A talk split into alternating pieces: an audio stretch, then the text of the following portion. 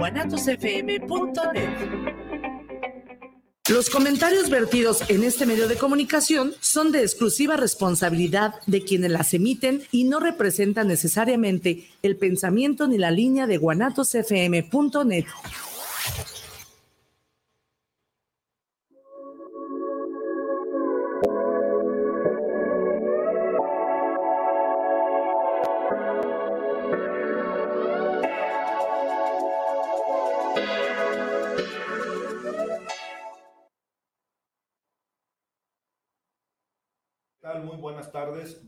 Bienvenidos a la tercera edición de su programa Desde Cero.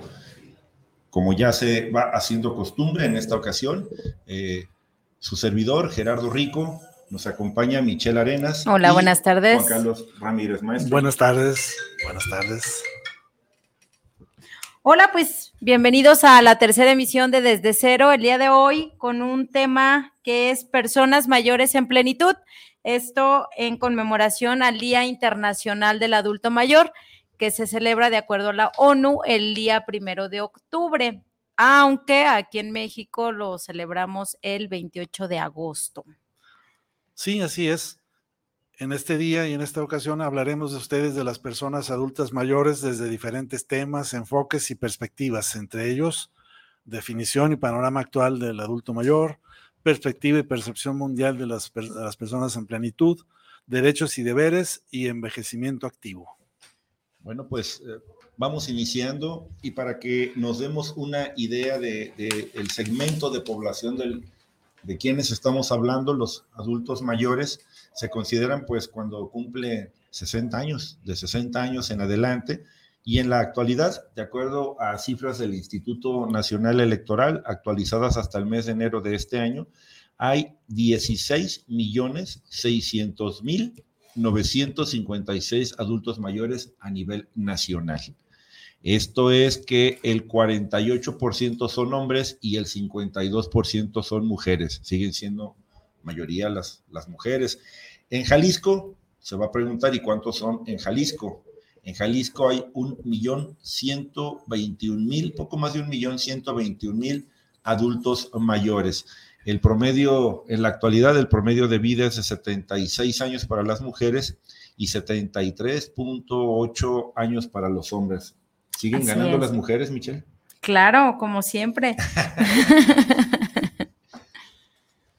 Pues sí, esta es eh, el panorama de lo que vamos a hablar. Trataremos de ir enfocando eh, poco a poco eh, esto que es una, pues, es un fenómeno que se, que se está dando. Ya explicaremos por qué se, daba, se va dando una situación donde la población, pues, está envejeciendo y vamos a tratarlo en su momento. hay que comentar que también hay, adelante. No, no, no, yo estaba esperando que terminaras.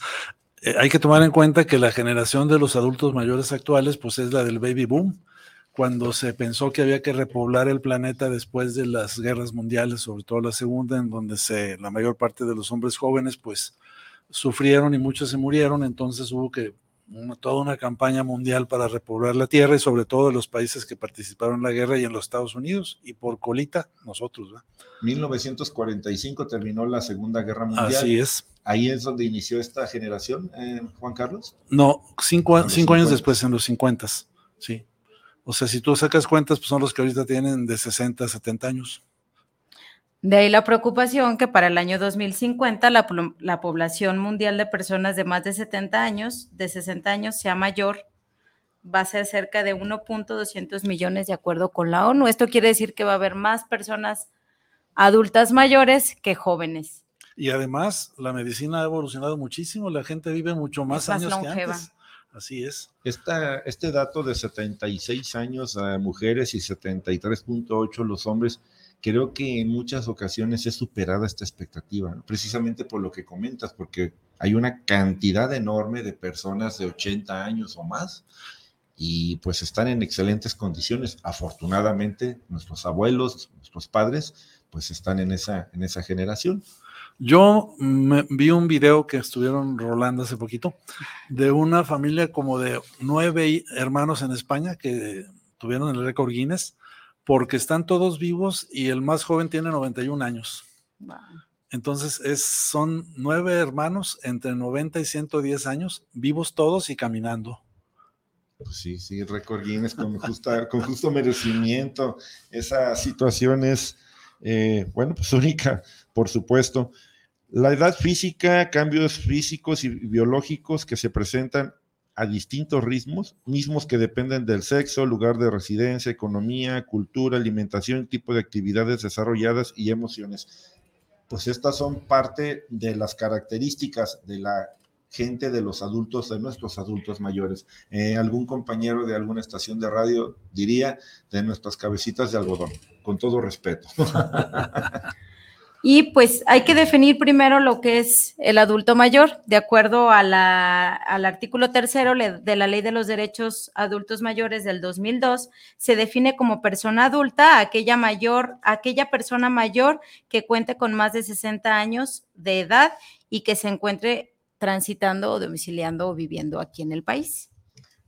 Yo me preguntaría cuáles son las condiciones actuales de gran, de gran cantidad de personas que pues son más allá de los 60 años y que pues algunas, hay una, como en todo, que se refleja en esta, nuestra sociedad jalisciense, nuestra sociedad mexicana, pues muchas desigualdades, ¿no? En este sentido, eh, yo creo que sigue siendo minoría la gente que pues tiene cuando menos garantizado un cierto nivel de vida, un estándar de vida, pero pues yo creo que la mayoría no, pues no, no están en esas condiciones.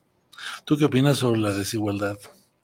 Bueno, hablar de las personas mayores es hablar de, desigualdad y de discriminación, sobre todo en las mujeres.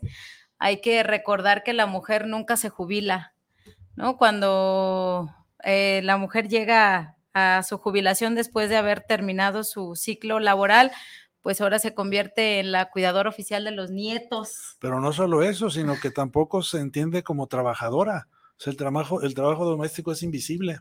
No se considera trabajo ni se le paga. Es otro de los factores que también consideran a las personas adultos mayores como no productivas, siendo que sus actividades al final de cuentas aportan y ayudan a la economía de las, de las familias, ¿no? A lo mejor, si yo recuerdo eh, mi abuela que en paz descanse, ella nos cuidaba, entonces mis papás podían salir a trabajar sin ningún pendiente y gracias a eso mi mamá pudo terminar aún casada eh, la enfermería y, ahora este, pues tener un, un, empleo en base a eso, ¿no? Y eso con ayuda de mi abuela, que era la que se quedaba con nosotros en casa.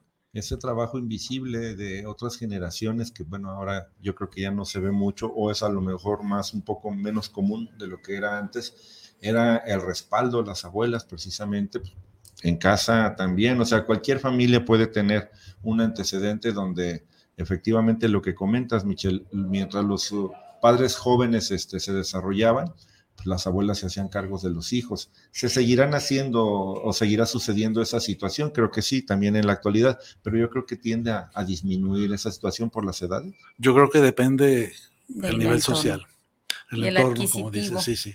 Porque yo te puedo decir, hay, hay labores que no es nada más el trabajo doméstico, el cuidado de un enfermo. O sea, automáticamente piensan en la mujer como la que debe de cuidar a los enfermos.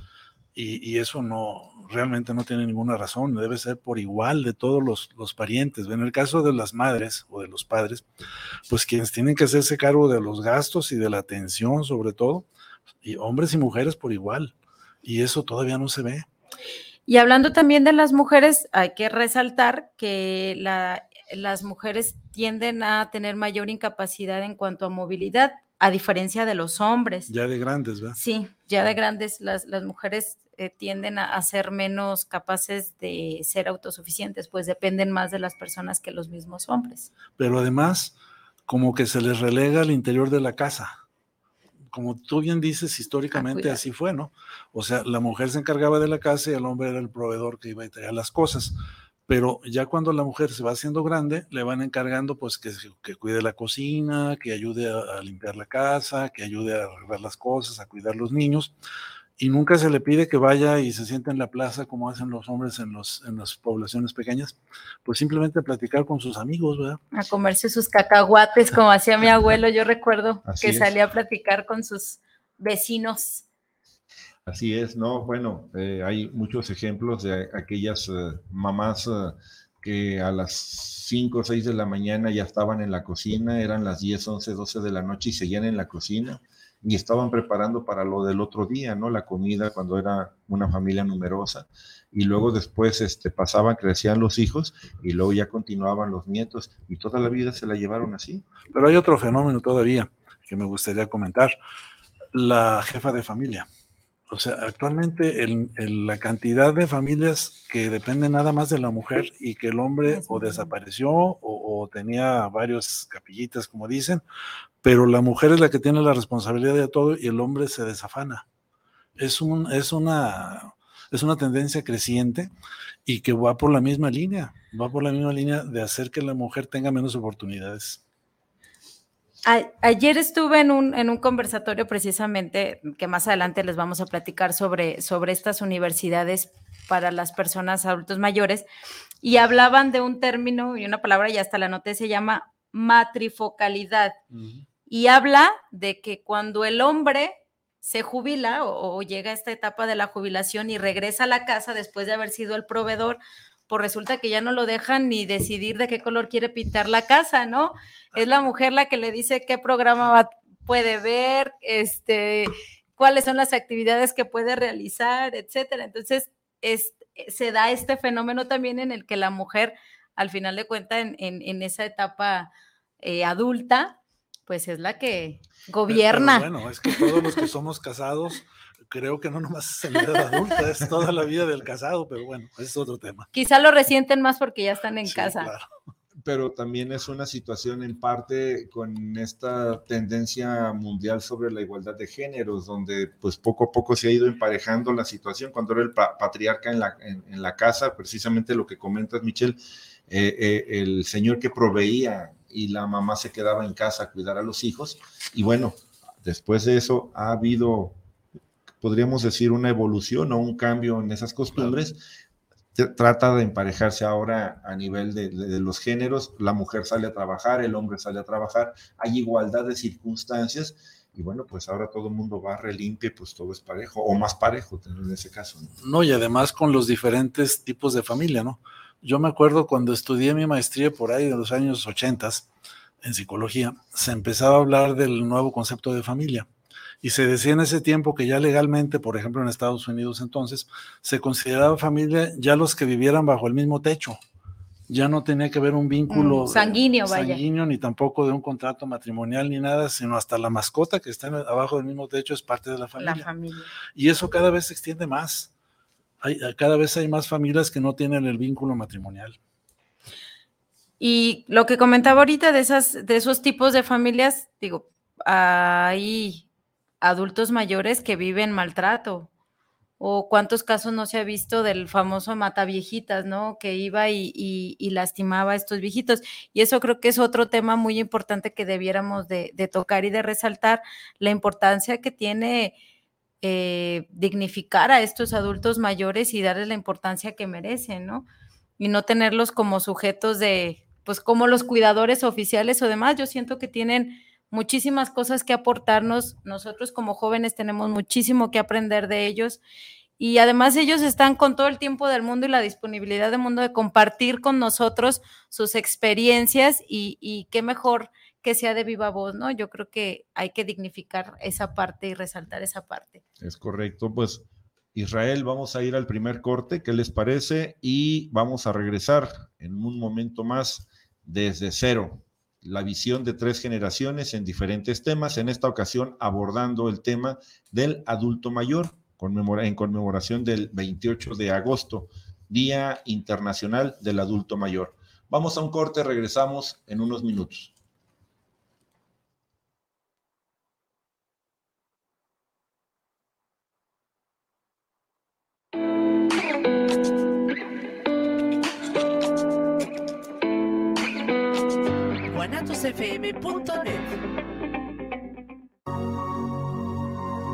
Viviendo lo Divino, un programa donde encontrarás herramientas e información para tu desarrollo personal y espiritual. Nueva emisión los miércoles a las 9 de la noche en guanatosfm.net y la fanpage de Tocando lo Divino.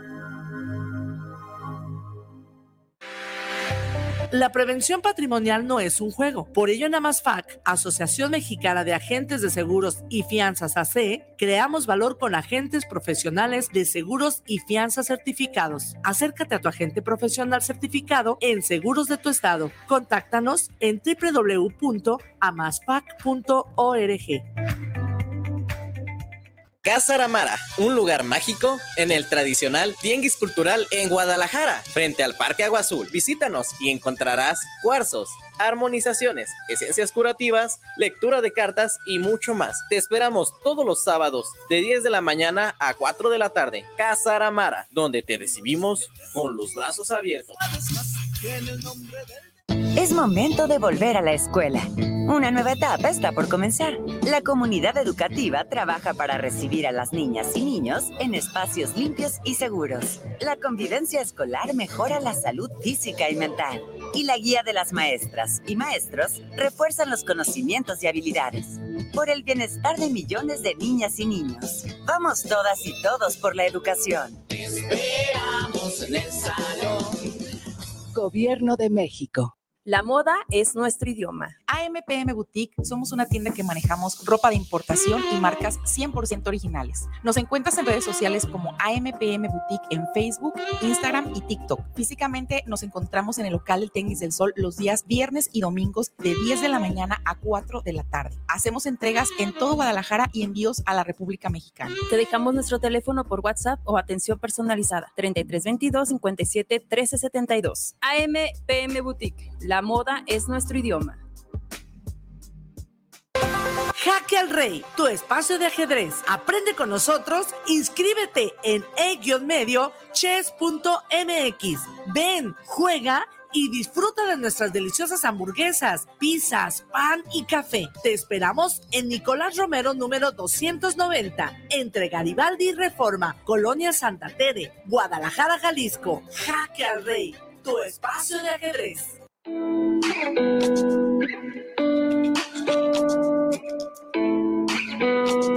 you.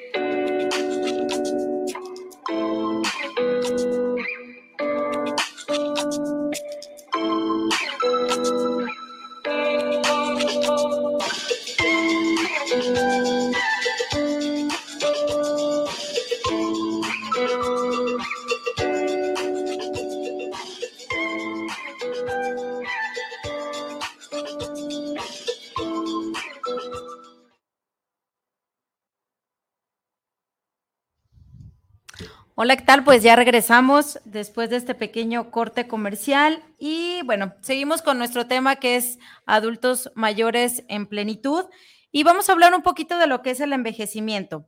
Hablar del envejecimiento es hablar de un proceso natural, es un proceso gradual y continuo. Desde que nacemos, lo único que hacemos en este mundo es envejecer y lo hacemos continuamente. El punto es, ¿lo hacemos con calidad? ¿Envejecemos con calidad? ¿Qué es, ¿Qué es envejecer con calidad? Ese es el asunto. Fíjate que desafortunadamente con las cifras y los datos duros que tenemos, creo yo que es muy reducido el número de personas o el índice de la población de adultos mayores, tanto a nivel nacional como en Jalisco, que puedan tener pues ahora sí que una vejez digna o pues una tercera edad eh, digna en esta situación. Platicábamos en el eh, intercorte que pues hablamos de la población de 16, poco más de 16 millones de eh, adultos mayores a nivel nacional, en Jalisco también, arriba del, del millón de adultos mayores, pero en las cifras nacionales hay un dato que llama la atención. De los poco más de 16 millones de adultos mayores, escuche usted este dato, aproximadamente sola, o, o solo 3 millones de adultos mayores tienen derecho a pensión. Esto origina que pues haya una desigualdad tremenda, como a lo mejor se ha hecho una desafortunada costumbre a nivel nacional. Repito la cifra, el dato duro, son arriba de 16 millones de adultos mayores y únicamente 3 millones tienen derecho de pensión, llámese pues, pensión del Seguro Social, pensión del ISTE, pero más allá de eso no hay. ¿Cómo ves esta situación, Juan Carlos? No, bueno, todos la vemos, ¿no? O sea, si tú vas a cualquier familia, te vas a encontrar con que el que tuvo la suerte de pasar de los, de los 60 años, que es como el límite inferior, como bien decías, Michelle, este, pues ya de los 60 a los 70 siguen trabajando hasta los 75 tal vez, porque no hay de otra, cuando ya se supone que las normas internacionales dicen que a partir de los 60 deben de comenzar a terminar su etapa productiva y empezar ya a recibir el fruto de, de su trabajo, su pensión. Pues en México, permítanme decirles que no ocurre y permítanme decirles que para los que vienen después está peor la cosa porque las famosas Afores, pues ya es un, nada más es una cuenta de ahorro de la cual tú vas a recibir el porcentaje que te, toque de intereses como pensión.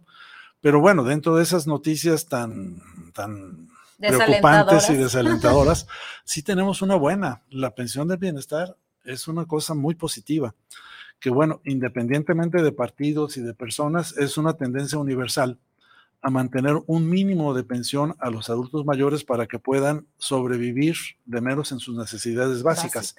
Y en eso, pues nuestro, nuestro gobierno y nuestro país ya se ha comenzado a activar, porque anteriormente con los de las Afores, pues fue un golpe, ¿no? Si tú comparas la pensión que tienen los de mi generación, que con, con 500 horas ya pueden aspirar a una pensión y después se les subieron a mil a los de la, la ley 79 a que ahora ya no es de horas, sino de cuánto juntaste en tu cuenta. Y si sacaste, pues peor todavía, porque vas perdiendo semanas, ves que la cosa se empieza a poner catastrófica, ¿verdad?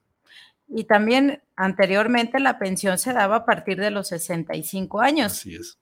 Últimamente o a últimas fechas se recorrió hasta los 68. Entonces, porque es el número de los 65 a los 68 es el número mayor de adultos, es el número máximo de adultos mayores. Entonces, se hizo una reducción en la edad, una reducción para, pues para no darles a todos, vaya, sino para que se fuera a partir de los 68 años. Pero no solo eso, hay una tendencia mundial que dice, bueno, ya los de 70 están llegando muy, muy enteritos, pueden seguir Todavía trabajando. pueden trabajar. Vamos subiendo la edad de la jubilación hasta los 75 porque están viviendo ya cerca de 100 años, entonces pues que, que trabajen más para que ellos mismos mantengan a los, a los más viejitos, ¿va?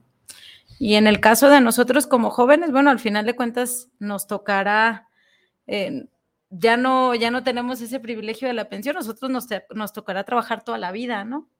Y crear nuestros propios mecanismos de, de, de resguardo o de cuidado de nuestros ingresos para nuestro futuro, ¿no? Para nuestro envejecimiento. Así es, yo no, no soy especialista en lo que voy a comentar, pero Efectivamente, decías hace un momento, Juan Carlos, este, la, ley del, la ley del Seguro Social que data de 1973. Así es. Algunos que somos ya arriba de los 45, 50 años, todavía alcanzamos esa, esa ley, pero los jóvenes ya de la generación de Michelle, treintones, ya la modificaron en 1987, entiendo, la ley del Seguro Social, y efectivamente son más horas, ya es otra condición laboral muy, muy eh, desventajosa, mucha desventaja para quienes vienen las generaciones de 30, 40 años, los que estamos todavía alcanzamos la ley de 1973 del seguro, pero pues cada vez se va poniendo más difícil esta situación. Yo sí hago una, un, una según, porque acuérdate que todos los que venimos de la ley 73, en el ochenta y tantos, cuando Miguel de la Madrid le quitó tres ceros al, al, peso.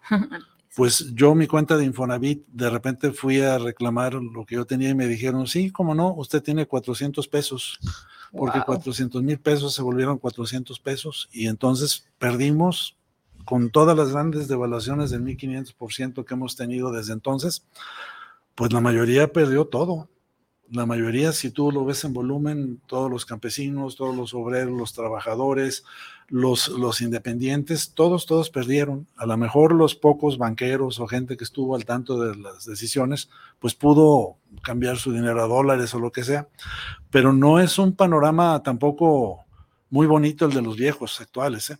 O sea, las pensiones, si tú las ves, pues son muy poquito, o sea, con 500 horas que te dan 5 mil pesos mi suegro, bueno, mucho más grande que yo, pues ellos tenían la idea de que mientras menos le pagaras al seguro era mejor. Entonces pedían siempre, no, pues quítame lo menos posible de seguro. Lo Mírame mínimo". lo demás acá. Y a la hora que se jubiló, tenía una pensión de 3 mil pesos, Wow. pensión del IMSS. ¿Por qué? Pues porque siempre estuvo en el Cotizando mínimo. con eso. Así es.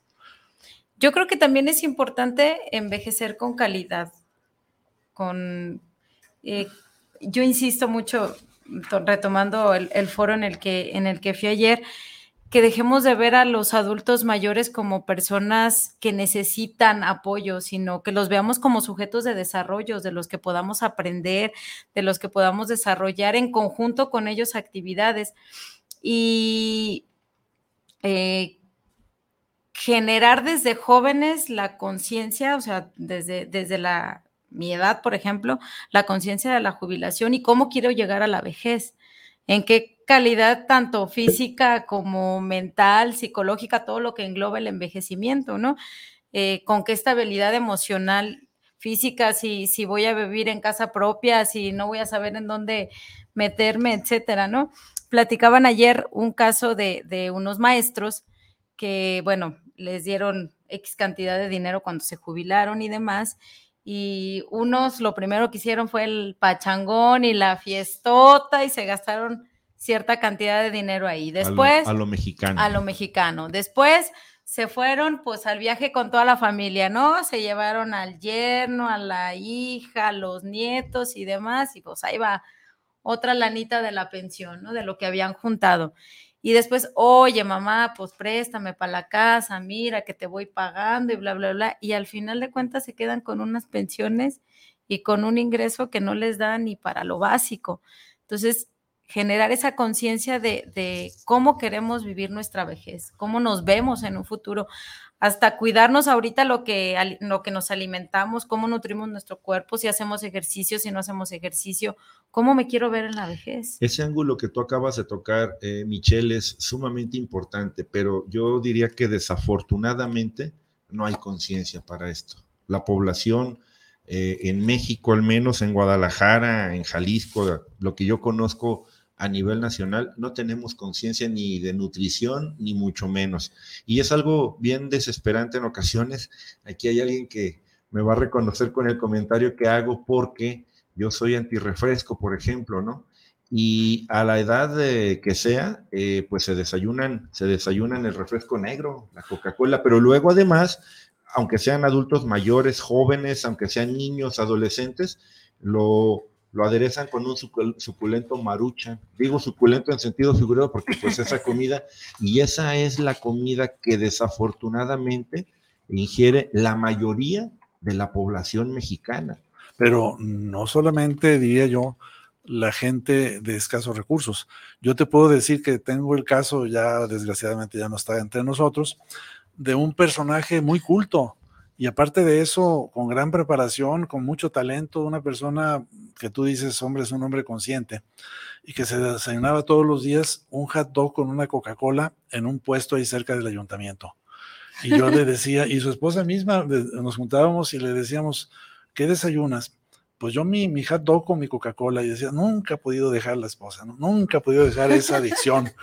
Y él decía, pues es que yo sí me siento bien. Entonces entras en un terreno farragoso porque es igual que los fumadores, ¿no? Yo tengo una amiga de 54 años que ahorita está con EPOC en el hospital civil, este, con oxígeno porque ya no tiene pulmones. Claro. Y yo digo 54 años, yo qué diera por tener 54 años para tener hacer tanta vida y hacer tantas cosas que todavía este, quiero hacer. Y ella está ahorita ya pegada en una cama y sin ningún futuro porque esa enfermedad es incurable, progresiva y mortal. Qué desafortunado. Sí, es que se basa todo esto y, y, y bueno, esta situación incluso se hizo más notoria, eh, de acuerdo a algunos estudios, eh, pues durante la pandemia. A partir del 2020, si de por sí era mal alimentada o, o nos subalimentamos, pues bueno, subalimentamos, ¿verdad? En, en, en, México, con la pandemia esta situación pues se hizo más notoria porque mucha gente que se quedó sin trabajo, mucha gente que se quedó encerrada, mucha gente, muchos murieron desafortunadamente, eh, pero esto no se corrigió, al contrario, tiende a empeorar. Y es una situación en donde eh, lo que comentas, Michelle, yo, yo creo, lo digo con todo respeto, es una situación sumamente muy romántica donde se dice, no, pues hay que comer frutas y verduras y todo. ¿Quién lo alcanza? hace? Exactamente, para, Para empezar, empezar. con la inflación tan tremenda que tenemos en la actualidad, pero independientemente, yo creo, estoy casi seguro que aunque no hubiera inflación como la tenemos ahora, la gente le vale gorro. Así de sencillo. No tenemos esa cultura, esa, esa cultura de, de- de ver hacia futuro y de, de salvaguardarnos a nosotros mismos. También, eh, digo, ah, es, es importante resaltar cuáles son los, los derechos o, o los, a los derechos de los, de los adultos mayores. Y me voy a permitir leer el artículo quinto de la ley que dice derechos de los adultos mayores que se deben de garantizar. Y de acuerdo a esta ley, cuáles son los mínimos eh, derechos o enunciados que, que nos marca la ley que les había comentado que se dio en el 2002. Uno de ellos es la integridad, dignidad y preferencia, que ya lo habíamos hablado, ¿no? La parte, la parte humana. Dos, certeza jurídica, que tengan la capacidad de, de poder defenderse. Tres, salud, alimentación y familia, que ya también habíamos abordado ese tema. El cuarto, a la educación, y en este voy a, a aventarme un comercial más adelantito. El quinto, el trabajo, que se sientan personas útiles y lo que usted comentaba hace ratito en el corte, que se sientan, que aportan, que están siendo útiles a, a- a la casa y al, al hogar. Sí, como, perdón que te interrumpa un poquito, es que no es lo mismo que esté el viejito que todos los días desayuna, come y cena, y aparte cuando se enferma hay que curarlo, etcétera, etcétera, y todo sale del mismo señor que a lo mejor tiene cuatro hijos y, y apenas saliendo, y la esposa que también trabaja, a que digas, hombre, llegó y le llegó la pensión del bienestar, mira, ahí trae tres mil pesos, este, de los cuales me va a dar mil, y este, y el mes entra me da otros mil, hombre, pues es bienvenido y ya lo ves con más gusto, ¿verdad? Y no, y se sienten útiles, perdón, perdón, perdón. Se sienten útiles, ¿no? Al Así final de es. cuentas que, que están haciendo algo por la casa o por la familia. No, y también acuérdate que hay muchos viejitos que buscan su supervivencia en las calles. Hay muchos que andan vendiendo, hay dos que ponen su tenderete y muchas mujeres sobre todo ponen su tenderete fuera de los mercados y se están vendiendo sus cosas y más de los pueblos indígenas o de los pueblos originarios como vimos el otro día. Este, todos ellos pues tienen problemas mientras más van creciendo y hay, hay pueblos que son muy solidarios, pero llega un momento en que ya no pueden, ¿verdad? Entonces tienen que salir y los ves mendigando en las calles. Eh, comentas algo con insistencia, yo le quisiera quitar el matiz político, lo que son precisamente estas pensiones del bienestar. Eh, entiendo que, pues, eh, bueno, ¿a quién, ¿a quién no le caen bien que tres mil pesos? Bueno, son bimestrales? 1900 mensuales. 1900 más o menos. Pero no es suficiente aún. así. Ah, sí, sí, aunque no es suficiente, pero es, es que eso antes no existía. Bueno, ese fue, es un proceso que fue creciendo, o sea, realmente se hizo constitucional hasta este sexenio, hay que aceptarlo, ¿verdad? pero ya el proceso ya venía en marcha. Entonces, no, no es de colores, ni de partidos, ni de nada, sino es algo ya de una tendencia universal. Esa pensión, es más, hay países mucho más avanzados, ¿verdad? Tú sabes que, por ejemplo, en Francia o en Estados Unidos te quedas sin trabajo y te mantienen seis meses hasta que que vuelves te- a conseguir, ¿verdad? La otra parte o la contraparte es algo de lo que comentábamos este, tras bambalinas cuando hablábamos de los famosos neoliberales en el sentido de que pues muchos eran o siguen siendo de la idea de que los viejitos como respetuosamente pudiera decir los adultos mayores eh, que no producen pues qué se tiene que hacer con ellos, ¿no? Bueno, es que si tú analizas la demografía, hay países que, por ejemplo, Francia, cada pareja de franceses tiene que haber dos parejas para que tengan un hijo. Hijo. O sea, apenas entre dos parejas se ajusta un hijo, promedialmente, ¿no? Entonces tú dices, bueno, ese hijo que nació de cuatro padres, bueno, no, no que nació de cuatro, sino que estadísticamente, este, ¿cómo va a mantener el subsidio para que puedan tener pensión semejante cantidad de adultos mayores? Y comentábamos ese pequeño video que vimos en- en- hace poquito, en donde tanto funcionarios internacionales y presidentes de países dicen, les pedimos a los ancianos que ya se mueran. En pocas palabras, con ese rigor, ¿verdad? ¿Por qué? Porque ya el Estado va a llegar un momento en que no los pueda mantener, entonces ya deben morirse. Y bueno, esa es una, esa es una opinión para un estadista muy difícil, ¿no? y aparte terrible, ¿no? Desde el punto de vista humano. Recuerdo perfectamente cuando se arreció todo esto del COVID, se hablaba precisamente de entre la situación de la gente, un Vox Populi, donde se decía que si algo se pretendía era pues despoblar al, al mundo planeta. con la gente que simplemente pues ya no es productiva. Y se fue así una situación muy generalizada que se dio durante la pandemia que acabamos de vivir. Además de eso, los que estaban ya con enfermedades crónicas, Crónico costosas. Por ejemplo, los cardíacos, los de los riñones, pues bueno, el diabético hipertenso se controla, ¿no? Pero alguien que ya no tiene riñón y necesita una diálisis tres veces por semana y dices, bueno, ya nunca va a poder trabajar y aparte tiene apenas 40 años, entonces va a haber que mantenerlo 40 años con sus diálisis, ¿cuánto nos está costando? Yo recuerdo cuando estaba yo en mi tratamiento eh, de, de lo del cáncer, eh, a una, una muchacha que llevaba a su mamá. Su mamá tenía 65 años. Iniciaba ella con, con esto del cáncer. Y ella había, me acuerdo y siento muy feo porque pues yo lo viví, ¿no? Claro. Y ella decía, y le tocaba la puerta al oncólogo y le decía, es que es mi mamá. O sea, a ti representa un número y un gasto, pero para mí es mi mamá. Y yo quiero salvar a mi mamá. Y le estaba negando el servicio porque ya no era rentable.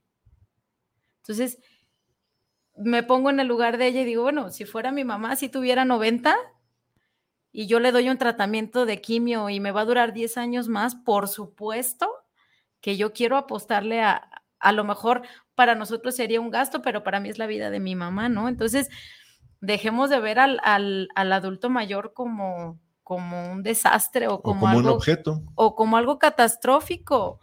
Pero bueno, es que ahorita que sacaste la ley, la ley es muy clara y ya la ley no son solo derechos, son garantías. Garantías. Entonces, cuando tú tienes un derecho a la salud, pero que debe estar garantizado por el Estado, es muy diferente a cuando nomás tenías el derecho y si el Estado podía o no podía, pues te lo daba. Ya no se vale que digan, no, pues es que como está vieja, pues hay que dejarla que se muera. No, no. La garantía es pareja porque todos A eso somos voy. iguales. Entonces, la edad que tenga, si sea un niño recién nacido, A una que- mujer de 65 años. que a veces también dicen, bueno, ¿para qué dejan be- vivir a los bebés? Yo tuve un hermano que nació seis mesino en aquellos tiempos y que prácticamente vivió por un capricho de mi papá, que era pediatra. Y los otros doctores le decían, bueno, ¿por qué te encaprichas en que viva si va a tener una vida muy, muy pobre? Bueno, pues mi hermano vivió casi 30 años y su vida fue plena en la medida de sus posibilidades. Y yo creo que no había el derecho de decirle, bueno, pues tienes que morirte, como ahora a veces dicen, bueno, pues hay que escoger, este, etcétera, etcétera. No, ahora es la garantía es legal. Y la ley, como dice el refrán de los abogados, lex dura, dura lex. ¿verdad? Así es. Si la ley tiene que durar, tiene que ser dura, tiene que ser inflexible en, en cosas que no son negociables, como por ejemplo las garantías. ¿verdad?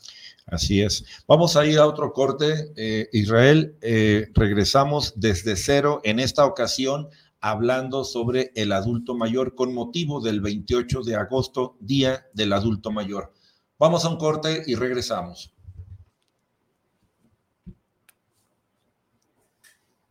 Como que nuestro operador no anda, a- a- anda en otro planeta. bueno, no Si nos no, le seguimos, corte, no nos mandamos a corte, continuamos. continuamos. No quiere cortarnos. Ah, más bien. Quiere, quiere que sigamos Está hablando. interesadísimo. Pues sí, esa es la situación de lo que hablábamos. Eh, Michelle, están llegando ya Sí, algunas. es lo que eh, quería Saludos. ¿Quieres leerlos. adelante? Los estaba viendo, no cree que estoy distraída, estoy viendo que nos están mandando para mandar los saludos. Eh, José Luis Ramos, saludos para el programa desde cero. Andrés Alvarado, saludos desde Eagle Pass, Texas. Saludos para el programa, especiales para cada uno y qué interesante el tema que están tocando sobre el tema del adulto mayor. Jorge Alberto Robles, saludos para el programa desde cero. Es un excelente programa en el cual los felicitamos mucho. Maribel Ramírez, saludos, los escucho en la colonia Provincia, Providencia, Providencia, perdón. Saludos a Desde Cero cuando puedan hablar sobre el tema de los adultos mayores. Y por último, Fabiola Cortés, saludos al programa, saludos a cada uno del panel, un gran saludo. Muy bien. Pues bueno, ¿y por qué no nos hablas un poquito sobre Papalotl? Nunca, nunca lo mencionamos y es, aquí está nuestro logotipo y es nuestro, nuestro origen. bueno, Papalotl es eh, un colectivo que nació hace el año pasado. Bueno, nació en mi corazón desde el 2018, que fue cuando yo me, yo me enfermé de cáncer. Y yo dije que si lograba superar esta enfermedad, yo tenía que hacer algo por los demás. Y gracias a Dios eh, surgió lo que es Papalotl, que es un colectivo que apoya y da acompañamiento a mujeres con cáncer que están en el proceso, ya lo superaron o a sus familias. ¿Y por qué Papalotl? ¿Qué significa? bueno, eh, en algún momento de mi, de mi proceso, eh, yo me vi al espejo completamente hinchada, sin cejas, sin cabello, y me dio mucha tristeza verme así. Vamos a continuar, vamos a continuar en esta transmisión. Estamos tratando el tema sobre los adultos mayores es, eh, Perdón. no, no, muy válido, muy válido. Los amigos que nos están escuchando en este momento han de saber que estamos eh, con una, vamos a llamarle una heroína, una guerrera, de la vida porque Michelle es una mujer sobreviviente de cáncer de mama, perdón por ser tan abierto en esta situación, estoy este, vinculando una, una situación personal de Michelle, de ahí que bueno, ella siente precisamente todo lo que está hablando, lo ha vivido, lo ha vivido en, e, e, ella misma y por eso es que surgió la organización Papalot. Ella, reitero, es una mujer sobreviviente de cáncer de mama, muy valiente, con una hija que tiene que sacar adelante y con un apoyo grande también de sus padres. Pues Michelle, por eso es también que pues la notó que se quebró la voz. Perdón, perdón. Este es el motivo. Una disculpa, por, una disculpa por vincularlo de manera pública, pero adelante, Michelle. Bueno, yo me refería al acrónimo que le da sentido al nombre. Sí, sí. pero desde mi perspectiva, papalotel significa mariposa. Y así al final de cuentas, ese día que yo me vi así, yo me sentía como una, una oruga muy fea, porque así te sientes, al sí, final sí. de cuentas, el verte así es, es, es feo, ¿no? Entonces, yo recuerdo haberme visto al espejo y decir, ahorita soy una oruguita, pero en algún momento mis alas van a abrir. Y mis alas abrieron y aquí estoy. Y papalotl significa cada palabra o el acrónimo de papalotl, las etapas que para mí o el proceso que yo viví. El primero fue el perdón, el perdonarme a mí misma, aceptarme, tenerme paciencia, armonía conmigo mismo y con mi entorno, lograr superar esta, esta gran prueba, la oportunidad de ser una mejor persona, transformarme en esta mariposa hermosa que yo sé que soy ahora, Así es. de la cual estoy muy orgullosa, y la libertad de ser quien soy realmente. Eso es papalotl. Mm, qué bonito, qué bonito acrónimo. Pero ya me hicieron la... llorar, ¿lleven? Bueno, no, no, el llorar es purificante, es muy, es muy bueno también. Es correcto, ¿no? Juan Carlos, excelente pregunta, excelente participación, pues muy emotiva la, la, participación de Michelle, ya lo comentamos por qué y el motivo, pero sí, efectivamente, pues yo creo que hasta que tenemos alguna lección de vida o desde antes se va forjando un carácter y cuando llegan este tipo de situaciones, pues se le hace frente pues de manera muy, muy valiente. Así, Así es. es, bueno, pues ese es el origen de este programa.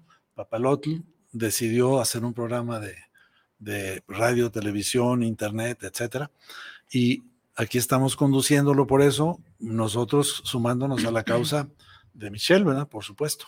Así es, así es, sí, sumándonos a la causa y pues eh, en esta ocasión estamos tratando el tema sobre el 28 de agosto, Día del Adulto eh, Mayor, en donde, bueno, pues eh, hay muchas cosas eh, y muchos ángulos de los que podemos hablar en torno a lo que es, a lo que son, como repito, decía, diría un compañero de una estación de radio comercial, nuestras cabecitas de algodón, nuestras cabecitas de algodón, que bueno, pues cada día, cada día son más. Yo digo que, cada, cada, día son menos, menos. porque hay muy buenos tintes. O sea, yo, ah. yo, veo, yo, veo, muchísimos de mis amigos y digo, oye, pero ¿cómo no te ha salido ni una cana? Y de mis amigas más todavía. Claro, las mujeres no envejecemos. Así es. Pero bueno, retomando el tema y después de, de, que me movieron todos estos sentimientos y emociones tan, tan bonitas de lo que para mí significa Papalotl, quería compartirles yo con ustedes eh, esta parte del envejecer con dignidad. ¿sí? Y para esto, eh, ayer en el, en el foro, en, esta charla en la que yo estuve, eh, se crearon unas universidades para el adulto mayor. Eh, la primera, voy a dar un pequeño dato, es en Uruguay fue la primera universidad de América Latina que ahorita actualmente está operando con más de 20 universidades, especialmente para el adulto mayor. Hay que recordar que Uruguay es un gran país, o sea, un país en donde el analfabetismo no llega ni al 2%, pero que también nomás tiene 2 millones de habitantes, ¿verdad? Entonces es. es bastante, y aparte en una zona en la cual hubo una gran riqueza o hay una gran riqueza por el simple tráfico marino, por la, la vecindad de dos gigantes económicos como son Argentina y, Brasil. Entonces, Uruguay es un modelo en muchas cosas y nosotros casi siempre miramos al norte cuando en el sur hay cosas muy buenas que deberíamos imitar, ¿verdad? Es correcto. Entonces, este modelo o este tipo de universidades, aunque usted, yo no lo sabía, y quiero compartirlo con ustedes. Eh, nosotros aquí en Jalisco tenemos una, se llama la Uni 3, que se maneja a través del DIF. Ah, qué interesante. Se ubica en eh, Juan de Dios Robledo, número 200. Y si tú eres un adulto mayor y quieres compartir tu experiencia, ahí lo puedes hacer. Eh, estas universidades se manejan desde tres aspectos. ¿Qué puedo hacer? Qué puedo hacer con y para, por mí y para los demás, y en conjunto, como sociedad, qué podemos hacer y qué puedo transmitir. A través de tres ejes, sujetos de aprendizaje, revaloración, la revaloración de estos adultos mayores ante la sociedad y contribuir a un nuevo proyecto de vida, ¿no? ¿Cuántos no hemos escuchado que dicen, no, se jubiló y se enfermó? Entonces, esa, esa parte de, sentirnos útiles o de que nuestros adultos mayores se sientan útiles y tengan un nuevo proyecto de vida, ¿no? Si antes se levantaban para ir a trabajar, pues bueno, este tipo de universidades, que no es otra cosa más que espacios donde ellos pueden aportar eh, a la sociedad su gran experiencia y convivir además con, personas de su, de su misma edad, ¿no? Y pues yo sí quería compartirlo y que nos sintiéramos muy orgullosos de que en Jalisco lo tenemos ya desde hace tiempo y yo en lo personal no, no lo conocía y que sí voy a permitirme dar otra vez los datos. Es el Centro de Capacitación UNI 3 del sistema DIP Jalisco y se ubica en Avenida Juan de Dios Robledo número 200 en la colonia San Juan Bosco en Guadalajara. Voy a darles los teléfonos 33 30 30 3800, extensión 601 y 681. Así que démonos la oportunidad de conocer estos espacios y de a lo mejor que nuestros eh, adultos mayores se sientan útiles nuevamente, ¿no? Y que podamos aprender de ellos, insisto, no verlos como esa parte asistencialista, de decir, ay, te doy, te ayudo. No, yo creo que son personas que todavía tienen mucho que aportarnos y mucho a lo que nos pueden enriquecer y hay que aprovecharlos y disfrutarlos. Pero también el adulto mayor a veces dice, bueno, yo trabajé ya tanto tiempo, ya muchos dicen, jubilación significa júbilo, ¿no? De la alegría de que ya no tienes que trabajar. Cuando tu trabajo es tu vida, esa alegría la tienes trabajando. Entonces, hay adultos mayores que su oficio es su vida y nunca lo van a dejar. Y siguen trabajando. La cosa es que si tengan un periodo en el que trabajen menos y disfruten más porque en la juventud uno trabaja y trabaja y no le ajusta el tiempo para allegarse los recursos para mantener todas las obligaciones que uno tiene. Pero ya cuando el tiempo pasó, los hijos crecieron, la pareja ya se vuelve a quedar sola, pues ya es tiempo que también merece disfrutar y no solamente ser visto como, como, un, como, como un ente productivo, ¿verdad? O sea, podemos producir de muchas maneras. Yo les digo a muchos eh, amigos, porque pues tercera edad, pues ya los conozco a todos, escribe tus memorias, ponte a decir cómo es la vida, o sea, qué fue lo que aprendiste en tantos años, en, qué cosas caíste, cómo te levantaste, cómo fue tu experiencia, qué cosas extraordinarias viviste, buenas o malas, lo que sea, pero recupera tu memoria. Y que, perdón, y que como jóvenes estemos abiertos a ese conocimiento y a esa experiencia que nos pueden transmitir, ¿no? Y, y agradecerle al final de cuentas, yo tuve la fortuna de disfrutar mucho a mis, a mis dos abuelas y de las cuales eh, tengo grandes recuerdos. y, y sus experiencias de vida me han marcado hasta la fecha, ¿no? Digo, he tenido la fortuna de decir, ay, esto no, mi abuela decía esto, ¿no? Y ahora voy a hacer esto, no, y mi abuelo hubiera hecho esta cosa. Entonces, yo creo que también en, en la parte de los jóvenes está el, el estar dispuestos a darle ese valor a esas personas tan hermosas que a veces tenemos ahí y no atendemos y no que- disfrutamos. Perdón, yo creo que eh, sobre el organismo del DIF que acabas de comentar hace unos minutos, más que otra cosa, me ha tocado ser comunicador toda la vida eh, como reportero eh, y asuntos en relación con los medios de comunicación. Pero lo que más yo creo se requiere es mayor difusión.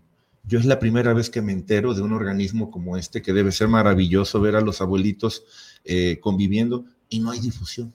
No, y ahorita que lo dices, bueno, tú estás en plena edad productiva, en el culmen de, de la productividad. Yo que me, me rodeo de puros abuelos, nunca había oído que nadie hablara de esto. Así y ahorita yo estoy apuntando los datos porque en la próxima reunión de mis compañeros de prepa, de lo que sea, les voy a decir. Imagínese, maestro, todo lo que usted puede enseñar ahí de música, de arte. No, no, no, no, no. Yo sería la primera en estar ahí para aprender de Bueno, usted. aquí sí voy a diferir de Michelle, porque voy a decir, qué bueno que te juntas con la gente joven. Por supuesto. No, hombre, pues es vitalidad, porque así tú es. tienes mucha vitalidad, maestro Juan Carlos, entonces bueno, pero claro, en su momento también compartir experiencias. ¿verdad? No, fíjate que hay una gran conexión entre la gente más grande con los niños. Sí, claro. O sea, la gente más grande entiende mejor a los niños a veces que los adultos, que los mismos papás. El abuelo es un papá que no castiga, dicen los niños. Así dice mi mamá, dice, los abuelos estamos para malcriar a los Así nietos, porque a los hijos ya los educamos. Voy a permitirme darme otro, otro saludo para Jorge Manuel Torres, saludos al programa desde cero, siempre con grandes temas de interés propio y más que nada para el adulto mayor. Jorge Morales, saludos para el programa desde cero y cómo llegar a una vejez digna. Pues sí, aquí dice también que hay que hablar de personas mayores, ¿verdad? Porque somos personas. Así Ahora, la palabra persona es bonita, ¿no? ¿Qué significa persona? Personare. ¿Se acuerdan de la máscara del teatro griego? Ah, pues esa era la persona. La persona siempre es una máscara. O sea, nosotros nos presentamos ante todos los demás tratando de poner nuestra mejor o nuestra Cara. peor cara, ¿verdad? Porque cuando eres el que le toca castigar, pues tienes que poner la cara. Entonces, personare es el origen de persona, ¿verdad? Así como educar, educere, significa dar forma, es del escultor, es la escultura, dar forma a una personalidad es educar. Así es, desde ahí empezamos a dignificar a las personas, ¿no? Persona, adulto mayor. Qué bonito se oye. Sí, nos lo dijeron nuestros, nuestros participantes y se los agradecemos mucho, ¿eh? porque nos ayuda a que nos digan cosas. Hay que tomar conciencia en verdad de lo que es una situación de cuidado para nuestros adultos mayores. Eh, es desafortunado, no me dejará mentir parte del auditorio que nos escucha en estos momentos, cuando se llega ya a determinada edad, donde pues regularmente la gente que vive o se queda viviendo con los adultos mayores es a quien le dejan todo el paquete. Y entonces los hermanos que viven en, en otras ciudades, los hermanos que viven eh, fuera de casa, los hermanos, pues al fin que hay alguien que lo cuida, ¿no? Todo el mundo se avienta la bolita, todo el mundo dice, pues bueno, luego voy o voy por semana. Pero, pero no solamente eso, sino que cuando vienen, se le echan encima y empiezan a ver en qué se equivocó el encargado, el que está llevando toda la carga del, del que, del que tiene El atrás. cuidador, ajá, Exactamente. critican al cuidador. Critican al cuidador y, lo, y, y hasta le exigen, ¿verdad? Oye, ¿cómo estás? Ve cómo tienes a mi mamá. Oye, pues qué. Oye, pero este, ¿por qué no ayudas con un poquito? verdad? No, no, no, no. Este, tú eres el encargado porque tú vives con ella. Yo colaboro con esto porque yo le doy a mi mamá dinero y porque es esto o a mi papá y pues a ti te toca la obligación y todo el mundo se desliga de esa situación. Si bien nos va, dan dinero, porque hay muchos que ni, ni dinero dan y nomás llegan a, a criticar. O la otra, simplemente se desaparecen, no aparecen y cuando llega a fallecer el adulto mayor, Son la los persona, primeros ahí. entonces son los primeros exactamente los golpes de pecho y ay, este, yo creo que es el remordimiento, no sé qué sucede ahí, pero todo esto, híjole, se vive, es lo más común que vemos ya en la práctica en nuestra sociedad, tapatía a nivel nacional, en cualquier parte de la República, no sé en otros países si se tenga mayor conciencia, pero al menos eso es lo que vivimos en México. Bueno, podemos ver en los países que son líderes, al menos económicamente. Yo te puedo platicar la experiencia. Yo trabajé para una empresa francesa que se llama Sodexo. Y esa empresa tiene un, en, en, Europa, por supuesto, tiene un área que se llama servicios in situ. Servicios in situ, ¿qué es lo que hace? Te resuelve todos los problemas que tenga un adulto mayor o una persona sola.